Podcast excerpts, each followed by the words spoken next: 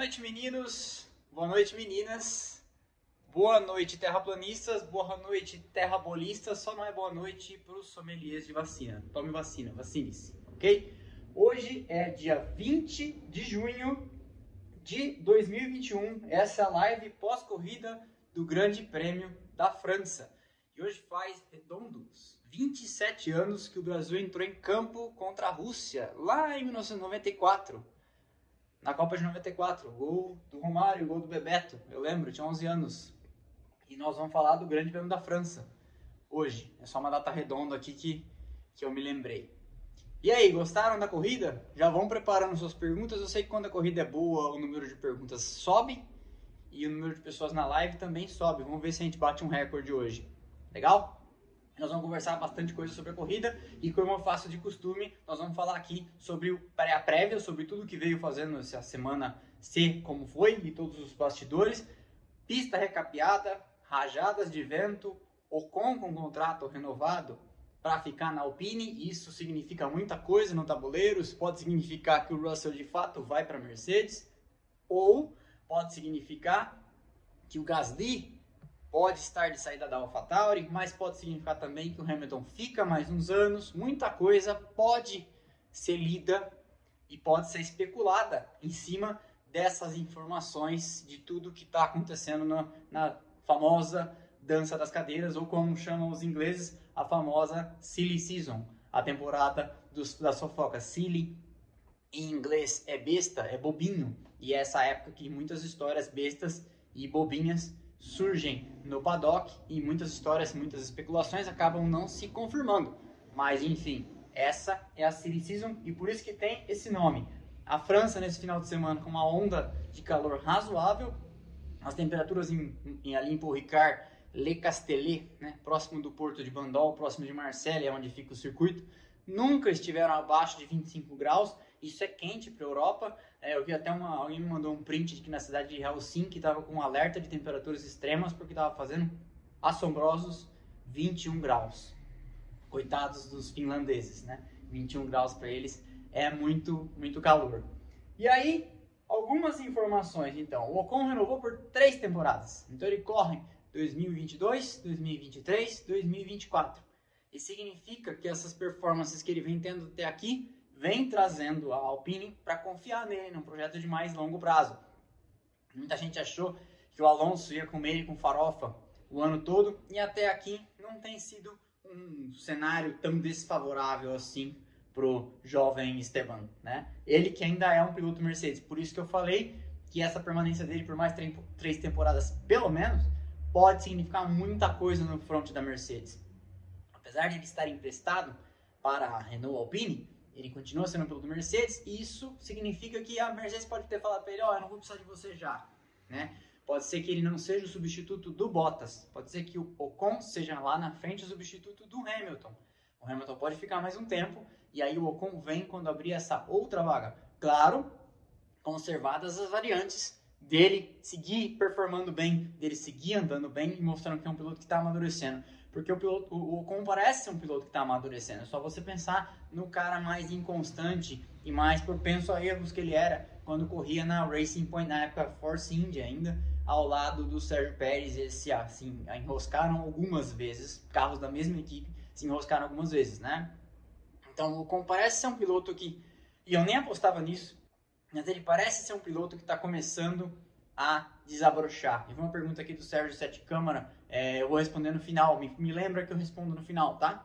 Mas é um cara é, que a gente tem que conversar a respeito dele.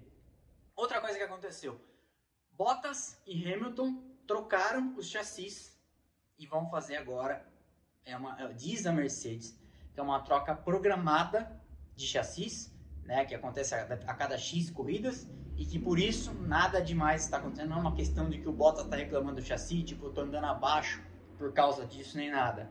É, seria uma troca programada. O que causou estranheza é que, sendo uma coisa interna da equipe, isso foi divulgado. E aí muita gente na imprensa inglesa, nos fóruns que eu leio, disse assim, será que não é a Mercedes já colocando mais óleo na fritura aí do Bottas, tipo, até trocar o seu chassi, nós trocamos, seria uma coisa que teoricamente a gente não sabe, por exemplo, quando o Pérez e o Verstappen trocam chassis entre si. A gente não sabe como isso acontece, mas a Mercedes fez questão de informar é, que isso está acontecendo, estava acontecendo nesse final de semana em Le Castellet, por Ricard. Le Castellet é a cidade, por Ricard é o circuito. É, mas a Mercedes fez questão de tornar isso um dado. Que recado ela está querendo dar com isso? Não sei, mas é sempre uma informação a mais para a gente pôr aí na nossa panela de dados, porque essas informações soltas elas sempre vão significar alguma coisa num mundo complexo como é o da Fórmula 1, ok? Outra informação interessante. É na sexta-feira o Daniel Ricardo bateu um recorde na reta que antigamente a reta a reta oposta do circuito de o Ricardo era uma reta só. E agora ela tem uma chicane, justamente a chicane onde o Verstappen passou Bottas e depois ele passou o Hamilton, aquilo não existia, era uma reta contínua. E em 1985, o Mark Sutter de Brabham quebrou o recorde no circuito a 210 milhas por hora. Anote essa informação. Na sexta-feira, o Daniel Ricciardo quebrou a velocidade em reta do circuito recorde com chicane a 212 milhas por hora faça uma conversão aí vezes 1.6, vocês não sabiam quilômetros por hora, que a TV inglesa falou isso em milhas, eu anotei em milhas. Mas olha que interessante, para quem fala que os carros de Fórmula 1 de hoje não andam, apesar de fazer menos barulho, eles andam muito, e acha que os carros são fáceis de guiar, é, leve em consideração essa informação. Com o chicane, o carro do Ricardo bateu um recorde de velocidade que o Mark Sutter fez em 1985, no auge da era do turbo, aqueles motores gigantescos que duravam na classificação três voltas apenas, ele bateu o recorde de velocidade. Sem, com, com chicane, ele bateu o recorde que foi feito sem chicane. Essa é uma informação bastante interessante. E também na sexta-feira, eu estava trabalhando, deixo o treino livre baixinho, e aí eu vi uma conversa interessante do Jonathan, eu esqueci o sobrenome dele, mas é o principal engenheiro do pit wall da Red Bull, reclamando com o Michael Masi, diretor de prova. Tudo isso aqui é importante para a gente falar sobre a corrida, né? é, reclamando com o Michael Masi sobre as salsas curb, sobre as zebras em formato de salsicha, aquelas zebras amarelas que eles colocam, é, reclamando, pedindo para eles retirarem. Aí o Michael Masi muito gentilmente respondeu assim, mas eu me lembro de ter ouvido vocês, diretores das equipes e alguns pilotos, me pedindo para que os erros fossem punidos. Agora tem um negócio lá que pune e quebra pedaço do assoalho e quebra várias coisas, e agora vocês querem que tire? Ou seja, muito é, polidamente dizendo, tipo, Ué, vocês pediram, agora, agora vão ter que lidar com isso. Foi ignorada essa solicitação da, da Red Bull, afinal de contas, não tinha mesmo a menor razão de ser. Né? Todo mundo pedindo que os circuitos punam mais o erro e sejam, sejam aplicadas menos punições para as saídas de pista com relação ao track limits, com relação àquele, sensores, né? E mais é, que o piloto possa, se ele sair da pista, danificar o carro, andar na terra, sujar os pneus, mas que não haja aquele monte de punições é, e análises e investigações para que a corrida seja mais pura, né? E aí é a hora que eles colocam essas coisas que deixam a corrida em tese mais pura, até porque o Ricardo tem aquelas áreas de escape que parecem estacionamento de shoppings, né? É, vem as equipes chorar, ou seja, nunca estão satisfeitas. E na, se vocês assistiram os treinos livres, acho que na segunda sessão, se eu não me engano, o Verstappen per perdeu um pedaço do assoalho ali e o Tsunoda também danificou partes do assoalho dele na classificação. Isso contribuiu para que ele tivesse que trocar o assoalho é, de ontem para hoje e que tivesse largado, portanto, é, dos boxes por causa disso. Mas nós já vamos falar da corrida. Classificação parecia, me parecia, e, e ficou meio claro isso no primeiro trecho da corrida, não vou falar do, do grid, que a Mercedes tinha um carro melhor para a corrida. Isso ficou meio evidente. E que a Red Bull tinha um carro melhor para uma volta só, é, em classificação. Mas tudo isso que eu estou falando, margens muito apertadas, né? A Mercedes tinha um carro melhor em, em, em, ritmo de corrida, mas você vê que não foi nada muito absurdo. Quando estava de cara aberta para o vento, o Hamilton abriu no máximo 3 segundos do Verstappen no primeiro trecho, né? E o Verstappen, quando estava de cara para o vento, também é, não abriu muita coisa do Hamilton e o Hamilton ficou sempre na zona de DRS, o que mostra que aparentemente sim, a Mercedes tinha um carro melhor em ritmo de corrida e a, e a Red Bull em ritmo de classificação. Porque a diferença, é, eu vou até pegar aqui a diferença do grid, é, do Verstappen para o Hamilton foi 1,29,990 para o Max Verstappen e 1,3248 para o Hamilton. Então é 0,258, né? um quarto de segundo. Não é pouca diferença é, para pilotos que estão andando num ritmo tão próximo, carros que estão em, em, em uma competição tão parelha, né? Tô vendo perguntas aqui, é, por favor, me mandem no final, que eu responderei a todas, ok? E aí o vídeo foi esse, né? Resultado, Max Verstappen, Lewis Hamilton, Valtteri Bottas, parecia ali que a Mercedes estava guardando um coelho na cartola, o Hamilton estava até com um sorrisinho meio maroto assim, e eu até imaginei depois da classificação, falei, acho que o Hamilton acredita que a Mercedes tem uma, um coelho, né? Tem cartas na manga, tem um coelho para tirar da cartola, tem cartas na manga para o domingo da corrida. É, e o Sérgio Pérez consegue um quarto tempo, não encaixou uma boa volta o Pérez é, em comparação com o Verstappen, mas fez ali o que não tinha feito nas primeiras corridas do ano, né? Colocar o carro em quarto, que é sempre uma coisa importante nesse, nesse, nesse jogo complicado agora, apertado entre as duas equipes.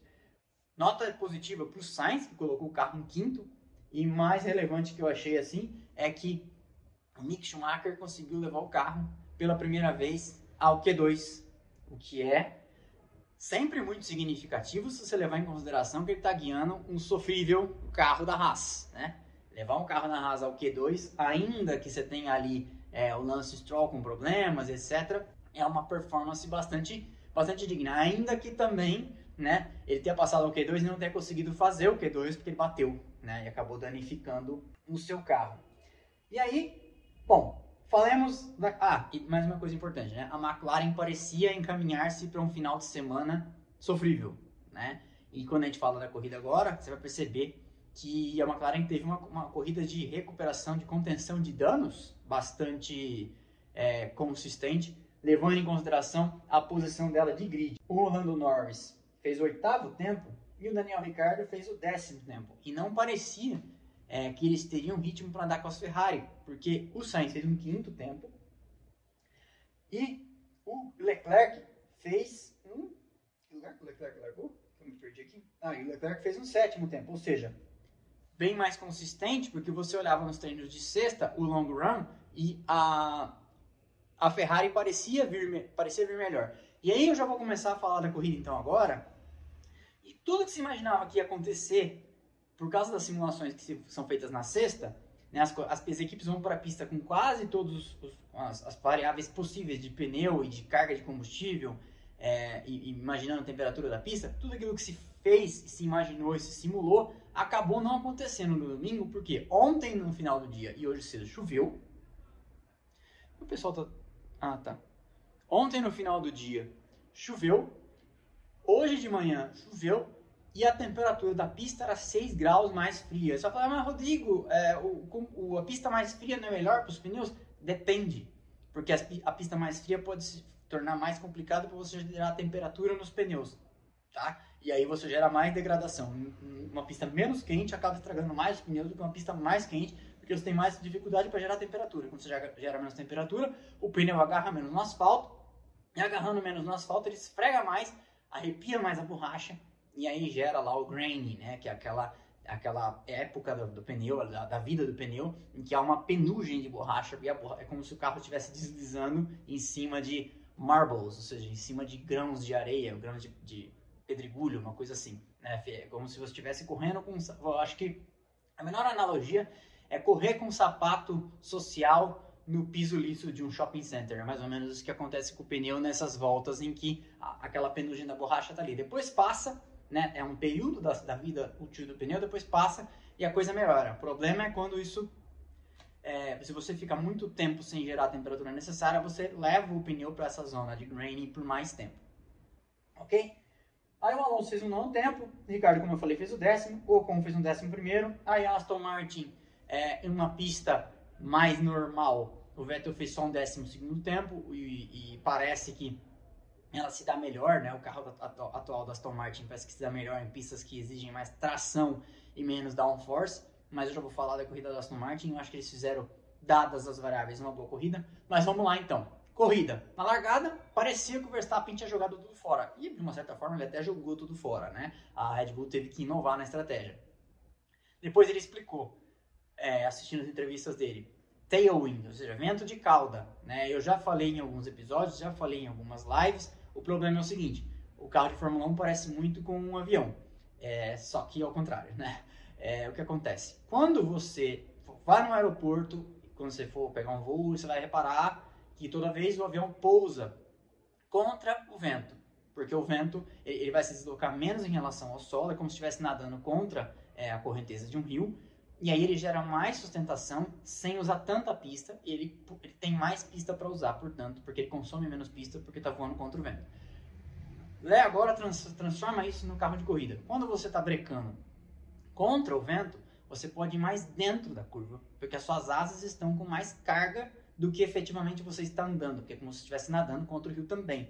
Né? Você está 310 km por hora e você está tá freando com a carga aerodinâmica de 330, você está tomando um vento de 20, né?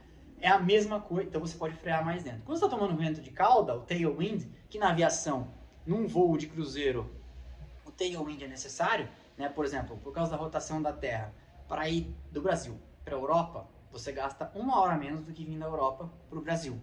Né? Nem todo, se o cara for terraplanista, ele não vai entender essa parte que eu estou falando. Mas o que eu quero dizer é que a, o vento predominante no mundo é por causa da rotação da Terra. E é mais ou menos a mesma coisa. Se você, na curva 1, como o Verstappen fez, entra freando e é surpreendido por um vento de cauda, aquele ponto de frenagem que você está tá imaginando que seria o ideal, era, ele era 20 metros atrás. E aí você vê o Verstappen corrigindo o carro três ou quatro vezes ao longo da volta e vai perdendo, vai perdendo, até que ele desiste de fazer a curva e sai pela área de escape, até para não acertar aquele, aquele obstáculo que aquele destruir o carro dele, segue pela área de escape e volta, e foi o suficiente numa batalha apertada para o Hamilton ganhar a liderança.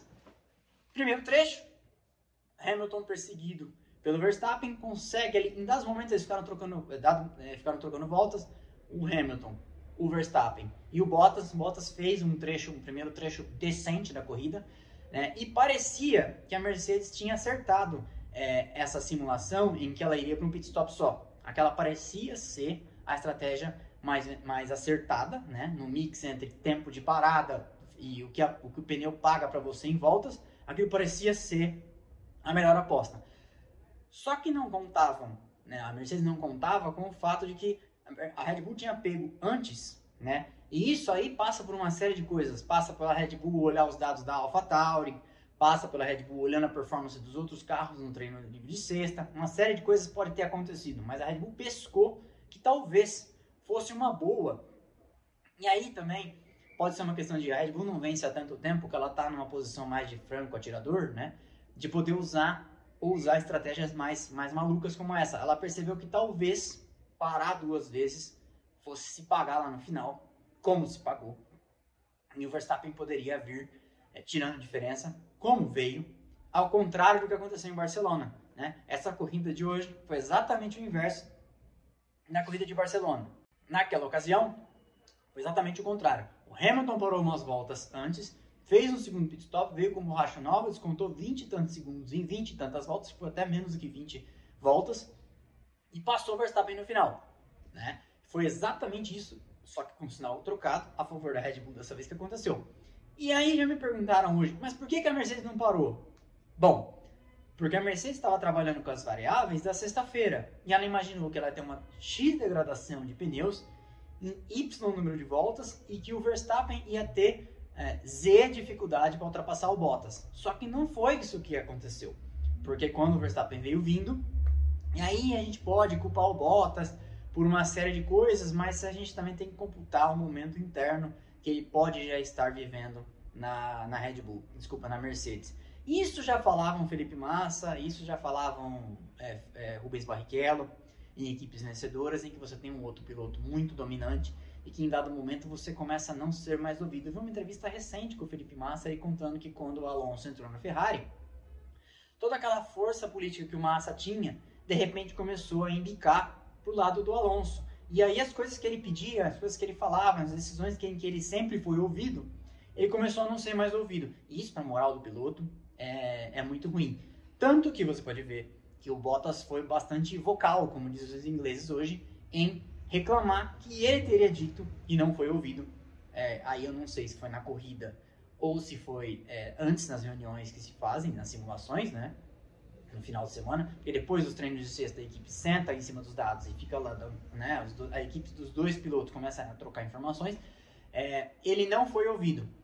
E ele falou, ele falou isso, porque no fim, o que, que vai acontecer? Estaremos nós aqui e a imprensa toda criticando o Bottas. Ah, por que, que ele não andou mais? Por que, que ele não, não tirou mais do carro? Por que, que ele não usou? E etc e tal. E ele às vezes tivesse, ele, às vezes ele estava querendo que isso acontecesse, mas ele não foi ouvido, como ele mesmo disse. Ou já queimou as pontes de vez com a equipe e resolveu também que é assim, né? É, estou andando menos mesmo, mas eu não vou levar a culpa, eu quero que jogar no colo da, da equipe essa situação. Bom, fato é que o Verstappen veio, então, no segundo trecho. É, ele seguiu o Hamilton no primeiro trecho o tempo todo, mas via-se ali que não ia conseguir passar. No segundo, a, a, então, para o segundo, né, a Red Bull armou esse undercut e eu prometo que farei um vídeo, é, é, que eu não tenho tido tempo, mas eu prometo que farei um vídeo explicando o que, que é o raio do undercut. Mas eu vou tentar falar de maneira bem simples, tá? Bem simples. Imagina que eu estou perseguindo um carro e eu não consigo passar, porque o desempenho é bem parelho. Mas, se eu parar uma volta antes e o pneu novo me der, eu tô, eu tô perseguindo esse carro da frente, estou com uma desvantagem de 2 segundos. E eu paro uma volta antes e volto com um pneu que me dá um ritmo de corrida um segundo mais rápido por volta, e eu parei 2 segundos atrás. E considerando que tudo acontece certinho no pit stop, considerando que as duas equipes parem em pitstops idênticos, para ficar fácil a conta, né? Para não complicar demais a nossa equação aqui. Eu faço um pit stop de 2 segundos e meio, o outro adversário faz um pit stop de 2 segundos e meio, não há nenhum problema na entrada, não há nenhum problema na saída, nem o pneu ficar preso, nem etc e tal. Se eu sair andando um segundo mais rápido por volta, uma volta, duas voltas, eu já matei essa diferença, considerando as outras variáveis que não aconteceram. Eu volto os dois dos carros vão sair junto no pit, certo? Se for três voltas, eu já volto um na frente. Se for quatro voltas, eu já volto dois na frente. É basicamente isso, simplificando muito o que é um undercut, que acontece, certo? Lógico que fazer uma estratégia de carros de Fórmula 1 não é tão fácil, porque às vezes você volta no tráfego, eles consideram isso. Às vezes você não consegue gerar temperatura suficiente. Às vezes acontece uma besteira no pit stop às vezes, uma, muita coisa pode acontecer. Você começa, comete um erro, né? Então é isso que acontece. Esse é o undercut. Então foi isso o que a Mercedes subestimou. Eu ouvi, alguém me, dizer, me disse que consideraram que o Hamilton cometeu um erro no primeiro pit stop, que é por isso que ele saiu atrás na hora que o Verstappen fez o dele. É, isso não, não é verdade. Na hora que ele fez o dele, o Verstappen fez antes. Não é verdade, o Hamilton não cometeu erro nenhum. É, não estou defendendo aqui, mas é só porque as informações têm que ser colocadas é, né, em, em, em, em pratos limpos. Então, o que acontece? Como a Mercedes trabalhava com dados de sexta e muita coisa mudou de sexta para domingo por causa da chuva, por causa do vento, por causa do, da temperatura que era 6 graus mais baixo, ela foi pega de surpresa, a Red Bull foi mais esperta. Aí, assim, uma série de coisas pode ter acontecido, nós nunca vamos conseguir saber, a não ser que a gente trabalhasse dentro das equipes. É, o que, que levou a Red Bull a concluir antes da Mercedes que dois, dois pitstops era a estratégia ideal? Porque no fim, o que se computa é o tempo total da corrida. Né? Quantas voltas neste pneu você consegue fazer? Né? Você vai somando os trechos. Quantas voltas neste pneu, pit stop? Quantas voltas neste pneu, pit stop? E que o tempo total de corrida, que seria a largura da tela aqui, desse, com dois pit stops, seja um pouco menor do que esse.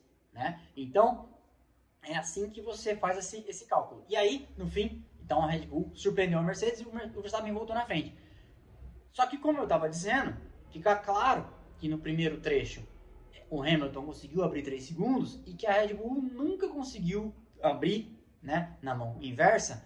O, o Verstappen nunca conseguiu abrir mais do que 2 segundos do Hamilton. O Hamilton andou muito tempo na zona de DRS ali, mas também não tinha tanta diferença assim a ponto de passar se a reta Mistral é, não tivesse a chicane, talvez tivesse passado. Né, é, a reta, como eu estava comentando, na configuração antiga do circuito de, de Paul Ricard. Mas, enfim. Por outro lado, o, o Verstappen fala no rádio em dado momento. Eu não vou conseguir continuar desse jeito até o final. Porque o Hamilton estava pressionando bastante ele, fazendo ele andar muito tempo, forçando demais, e isso destrói os pneus. Então a Red Bull pensou, bom, se a gente vai, vai ser ultrapassado é, na pista desse jeito, então é melhor a gente parar antes e tentar fazer alguma coisa de diferente. E aí a Mercedes percebeu que não tinha muita condição dela pagar de volta, porque ela foi surpreendida, né? Ela não imaginava, trabalhando com as informações que vinha trabalhando no final de semana todo, ela não imaginava que alguém partiria para a estratégia de dois pitstops. O Hamilton, na entrevista pós-corrida, falou isso. Não, isso para nós nunca esteve on the card, ou seja, nunca teve na nossa mesa, na nossa, nossa estratégia imaginada, parar duas vezes. Uma só era o que a gente imaginava que era o ideal, a não ser num caso de safety car, a não ser num caso de uma bandeira vermelha. Fica muito dependente da situação da administração dos pneus, então, dos seus pilotos, porque, bom, não vamos mais parar, não tem mais jeito. É, vamos continuar na pista, porque imagina que a Mercedes, então, três voltas depois decide parar. Ela para, já volta atrás, porque o Verstappen deu essas voltas de pneu novo enquanto o Hamilton estava de pneu velho. Já volta atrás e volta atrás com pneus de vidas muito próximas, né? Então aí você volta atrás para 4 segundos, volta 4, 5, 6 segundos atrás, para talvez até, tendo supostamente um ritmo de corrida melhor, tirar 3, 4 segundos. Daí vai chegar 2 segundos atrás. Não, vai conseguir, não vinha conseguindo passar no segundo trecho, por que, que conseguiria passar no terceiro trecho? Né?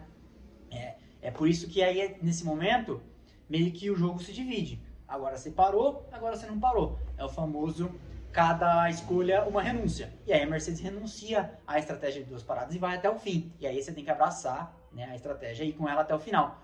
E me parece, eu já leio as respostas no final, as perguntas no final, vai mandando aí, eu vi a sua Fórmula 1 da zoeira. É, e aí o que acontece? Me parece que o Hamilton dificultou bem a vida do Verstappen, porque em muitos momentos, mesmo com o pneu bem mais velho, ele virou 7 décimos, 4 décimos, conseguiu negociar bem com os retardatários, conseguiu se posicionar bem e vendeu razoavelmente caro. Não foi tão fácil assim para a Red Bull fazer a ultrapassagem. Mas, né, é, vendo a entrevista, inclusive pós-corrida, o Hamilton falou: não tinha muito é, o que fazer também. Na hora que eu vi o Verstappen na zona de DRS, ele veio e passou. E não tem o que fazer. Porque ele falou, se eu dificultasse ali, ele ia me passar na outra reta, senão ele ia me passar na outra volta, a diferença dos pneus era muito grande, eu poderia degradar os pneus também, o que me restava de borracha, e perder o terceiro lugar, porque o Pérez também não estava tão longe assim. Então, foi esse o, o, o, jogo de xadrez que se, que se desenhou, né? E aí a gente pode até comentar aqui agora o desempenho do Bottas. Porque o que acontece? A gente já criticou muito os pilotos da Red Bull quando a gente falava que o Verstappen corria sozinho, e o Verstappen até pouco tempo atrás estava dizendo isso até do Pérez, né? Mas hoje a Red Bull andou com dois carros, né? Claramente ela tinha dois carros e ela tinha justamente esse problema de deixar o, o, o Hamilton numa situação que ele não podia também jogar todas as fichas e se defender do Verstappen, porque ele poderia comprometer o terceiro lugar e aí o prejuízo no campeonato seria muito maior. Mas aí leva, nós vamos discutir aqui a questão do Bottas, porque ele reclamou, ele vociferou contra a, a equipe, a decisão da equipe de mantê-lo na pista e falando assim que a, a, a, melhor estratégia era a estratégia de duas paradas. Hum, ok, tá.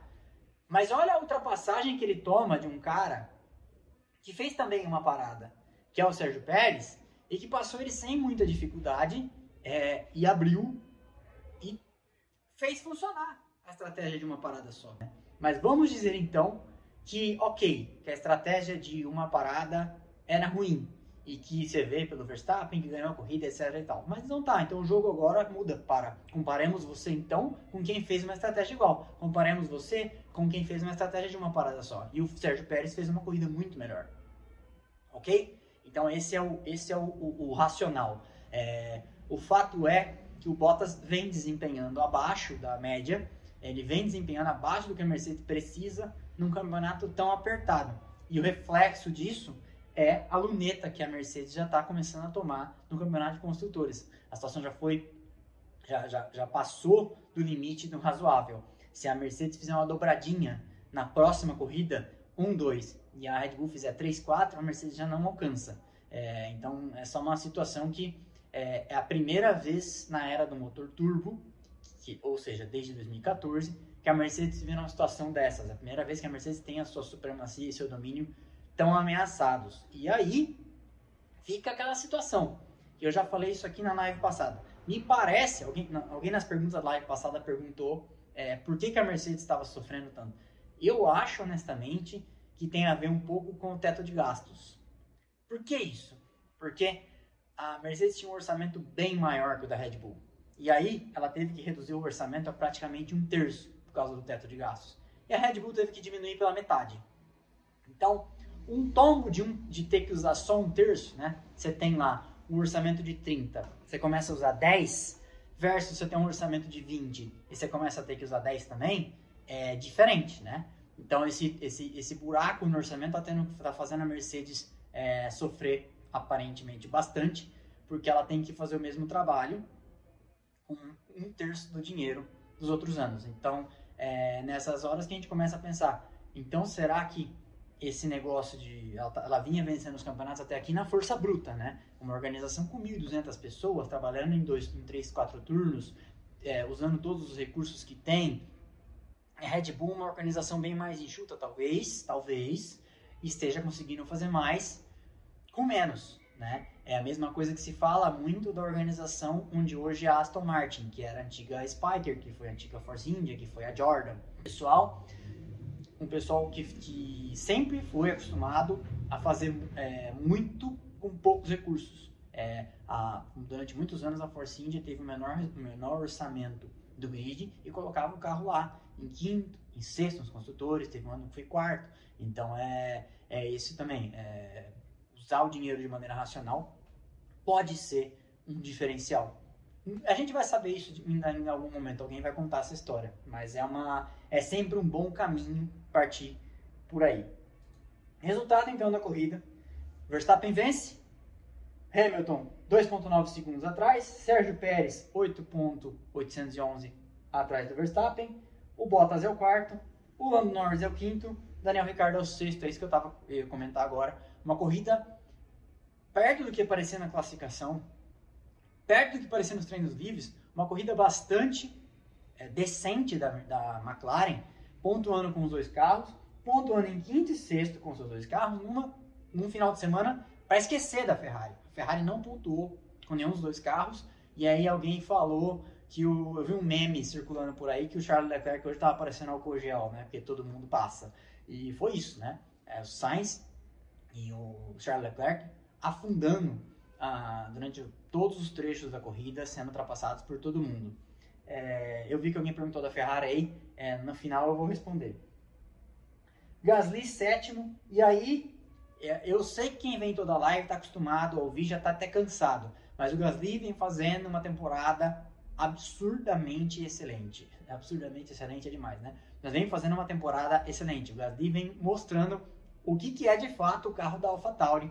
E o Tsunoda vem tendo uma temporada bastante inconsistente, sofrível, né? Eu acho, inclusive, que a AlphaTauri não vai fritar o Tsunoda por dois motivos. Um, ele é um piloto da Honda, e ela deve ter prometido mundos e fundos para a Honda, inclusive manter o Tsunoda, é, em troca dos motores que ela vai levar para frente. Dois, a bem da verdade, ela não tem que impor no lugar. Então, vai ter que engolir. Só vocês lembrarem que o ano passado o Kvyat cometeu aquele erro barra não foi tanto erro assim dele na Maggots and Beckett em, em, Silverstone, que ele bate, né? E a, o Helmut Marko falou cobras e lagartos dele, ele já desceu do carro pedindo desculpa antes de descobrir o que tinha acontecido. Observe bem que a fritura do Tsunoda é bem mais lenta do que o que aconteceu com qualquer outro é, piloto até aqui. O Tsunoda tem falado muito palavrão no rádio, tem guiado pouco. É, então, assim, fala, tem, alguém tem que falar pro Tsunoda que para ser Kimi Raikkonen no rádio, primeiro você tem que ser Kimi Raikkonen. Né? E o Raikkonen hoje é um senhor pilotando, mas ele já, ele já foi um senhor piloto. Né? Vamos fazer um, um trocadilho meio infame aqui. Mas, de qualquer forma, essa é a verdade. Então, Gasly sétimo, pontua de novo. Era aqui que o Tsunoda tinha que estar, em oitavo, em nono, em décimo. Vai, vamos dar um desconto porque o cara é novato, mas esse é o potencial do carro da, da AlphaTauri que o Gasly vem tirando é, corrida sim, corrida também, né, até a última gota. E é só você olhar é, como ela está no campeonato de, de, construtores. Alonso, sétimo, grande corrida do Alonso, discreta né, até, e uma grande performance também. Mostra que ele está pegando é, ritmo. Ele, em Baku, é, nas últimas voltas, eu postei no YouTube, pode olhar na, naquela playlist que eu tenho de vídeos curtinhos. Olha lá a relargada do Alonso, na, nas, é, em duas voltas ele passa três ou quatro carros vai de décimo para sexto, eu acho, uma coisa assim. Ou décimo primeiro para... Dá uma olhada lá, eu não, não vou lembrar. Mas é uma performance muito bacana, então mostra que o Alonso demorou um pouquinho, mas pegou a... Demorou um pouquinho, mas pegou o ritmo da coisa, né? E nono, o Vettel. E décimo, o Stroll. E as duas Aston Martin partiram para essa a, a estratégia de ficar o máximo que desse na, na pista, né? Não acho que era uma aposta em safety car, porque com aquelas áreas de escape seria muito difícil um safety car total, né? No máximo um safety car virtual, que, que também não aconteceu, nenhum dos dois. Então, é, eu vim olhando o ritmo, o ritmo de volta do, do Vettel no primeiro trecho, e assim, ele tinha um pneu de 35 voltas e estava andando mais rápido que todo mundo, inclusive que os que estavam de novo duro. E ele estava de velho duro, né? Então foi uma corrida bastante decente. Parece que já, já dá para a gente dizer que depois de todo o começo tempestuoso aí, o Vettel ligou na tomada, né? É, acho que já dá para a gente cravar essa. Ele foi muito bem em Mônaco, foi muito bem em Baku, é, ainda que tenham sido corridas meio na onda da dos, dos, incidentes de corridas de rua, né? Mas hoje foi uma pista, uma, uma, uma, corrida sem safety car, uma corrida sem, sem bandeira vermelha, pure racing, como diriam né, os ingleses, e ele, pô, nono lugar, com só ficou atrás de carros melhores, né? Então foi uma corrida bastante decente. A estratégia era complicada para fazer essa estratégia funcionar. Num dia de muito vento, os carros da Aston Martin, como os carros da Williams, desculpa, os carros da Aston Martin, como os carros da Mercedes, são muito sensíveis ao vento. É, claro que a Mercedes tem mais né, coelhos para tirar da cartola e acaba se virando melhor. Então, um, um nono e um décimo com os seus dois carros é bastante coisa para prevenir até que a AlphaTauri se distancie, porque a AlphaTauri com o quinto lugar, o sétimo lugar do Gasly, poderia desgarrar mais. E a briga no momento da Aston Martin é com a AlphaTauri, né, nos construtores. A gente já vai falar dos construtores. Décimo primeiro Sainz, décimo segundo Russell, também uma performance muito bacana. Se você for pensar que também foi uma, uma corrida, é, como eu estava falando, sem safety car para ele, né? Assim, sem virtual safety car, sem safety car, não foi uma corrida de acidentes, não teve muitas quebras, né? Então, assim, foi um resultado, um resultado real. Levando em conta que o carro da Williams, desde o começo ano, todo mundo falava, ele tem, é, a Williams mirou no pico de downforce e não no overall, na média do downforce. Então, pistas como, é, pistas em lugares, não sei se vocês viram no, nas cenas externas, ali é do lado de um aeroporto, o circuito de Paul Ricard num descampado imenso. Então, é um lugar que venta muito, né? Como vinha ventando o final de semana todo. Então, isso pode ser muito bom, pode ser muito ruim. É, e a Williams já avisou desde a pré-temporada que isso ia acontecer corridas com muito vento, ou ela ia conseguir muita coisa, ou ela não ia conseguir nada. É, e aí conseguiu um décimo segundo lugar, que não resolve o problema dela, né? Não dá pontos, mas de qualquer forma é uma performance, isso é, um, isso é uma performance real e é mérito do Russell, né? Um décimo segundo lugar com um carro como o da Williams. Décimo terceiro Tsunoda, décimo quarto Ocon, final de semana bem apagado do Ocon, décimo quinto Giovinazzi, décimo sexto Leclerc, décimo sétimo Raikkonen, e aí décimo oitavo Latifi, 19 Mick Schumacher e 20 o ilustríssimo Nikita Mazepin. Eu postei no YouTube uma coletânea de acidentes do Mazepin desde a Fórmula 4, eu acho. Pode dar uma olhada lá, é bastante divertido. Se você gosta de ver atrapalhadas, eu gosto. É, então tem 7 minutos de só de atrapalhadas do Mazepin, nem sempre assim, erros grosseiros, mas vários erros acontecendo. Campeonato de pilotos. E aí, eu, eu, aqui, é, a Mercedes e o Hamilton têm que começar a colocar as barbas de molho, né? 131 pontos para o Max Verstappen, 119 pontos para o Lewis Hamilton, já é uma diferença razoável de 22 pontos, né? Ou seja, para o Hamilton virar líder do campeonato agora, ele tem que ganhar uma corrida que o Verstappen abandone, já é um estrago razoável. Terceiro, Sérgio Pérez, 84 pontos, grande renascimento do Sérgio Pérez, porque eu lembro que não faz muitas corridas, ele não estava aqui nem no top 5, né? Ele estava numa performance mais para Alex Albon. Então acho que finalmente a gente pode responder aquela pergunta sem pestanejar. Quem que foi melhor? Gasly Albon ou Sérgio Pérez na Red Bull? Levando em consideração que nós estamos aqui nem na metade da temporada, né? Acho que a gente já pode cravar O cara tem uma vitória, o cara tem um pódio, o cara tá consistentemente andando. E ele tinha dito, né? É, me deem cinco corridas para eu me adaptar. E ele foi lá ganhou na sexta, né? Que foi em Baku. Então, é, eu esqueci de fazer essa observação, uma observação muito boa, né? E eu ouvi de alguém durante a semana, mas é isso, né? Ele pediu cinco corridas e ganhou a sexta em Baku, ainda que tenha sido circunstancial, mas, né? É uma vitória.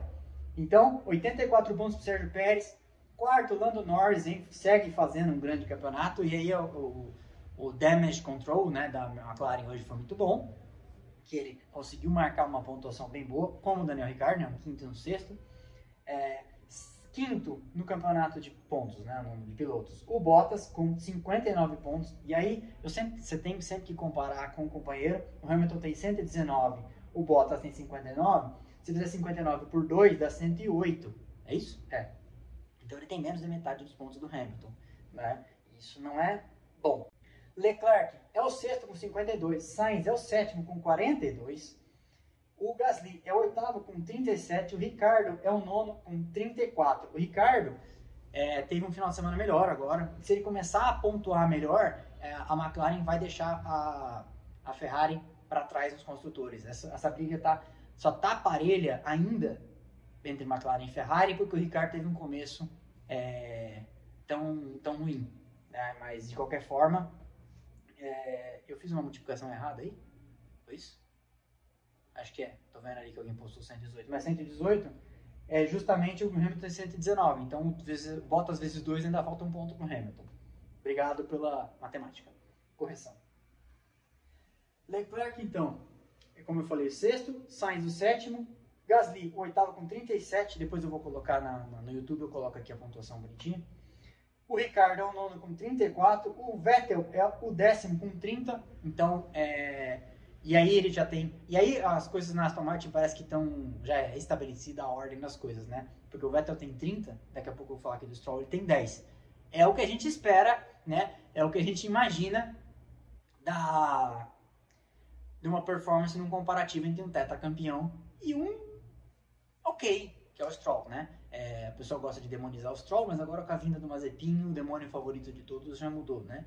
É, mas acho que o Vettel é quatro vezes mais piloto, com três vezes mais piloto que o, ou até mais, que o Stroll, né? Então 30 a 10 na pontuação. Já falo do Stroll. Aí o Alonso é o décimo primeiro com, do, com 17 pontos e o Ocon é o décimo segundo com 12. Então o, Alonso vem aí nas últimas três corridas pontuando melhor e passou o Ocon, coisa que demorou para acontecer, né?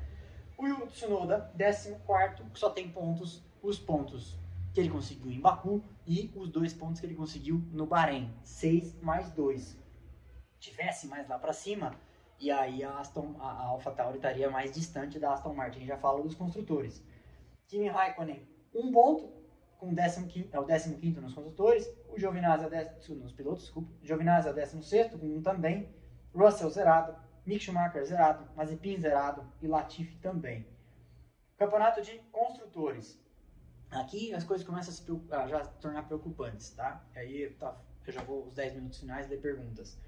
Red Bull, Honda, 215 pontos. Mercedes, 178 pontos. Ó a distância.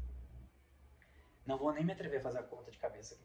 McLaren, 110. E aí, Ferrari, 94. Então, Hoje foi um, um dia muito bom para a McLaren, muito ruim para a Ferrari, que não pontuou com nenhum dos dois carros, e a McLaren faz um quinto e um sexto. Né? Então isso é um, é um dano considerável. Alpha Tauri, 45, Aston Martin, 40, Alpine, 29. Então meio que fica aquele 1-2, Red Bull e Mercedes, aquele 3-4 com Ferrari e McLaren, aquele 5-6 com a AlphaTauri e a Aston Martin. E se a Alpine conseguir performances mais consistentes agora que o Alonso está melhor, ela pode encostar. E 40 para 29 é muita coisa. Então aí nós vamos ter um 2, 3, 4, 5, 6, 7. E aí depois as três do final, né?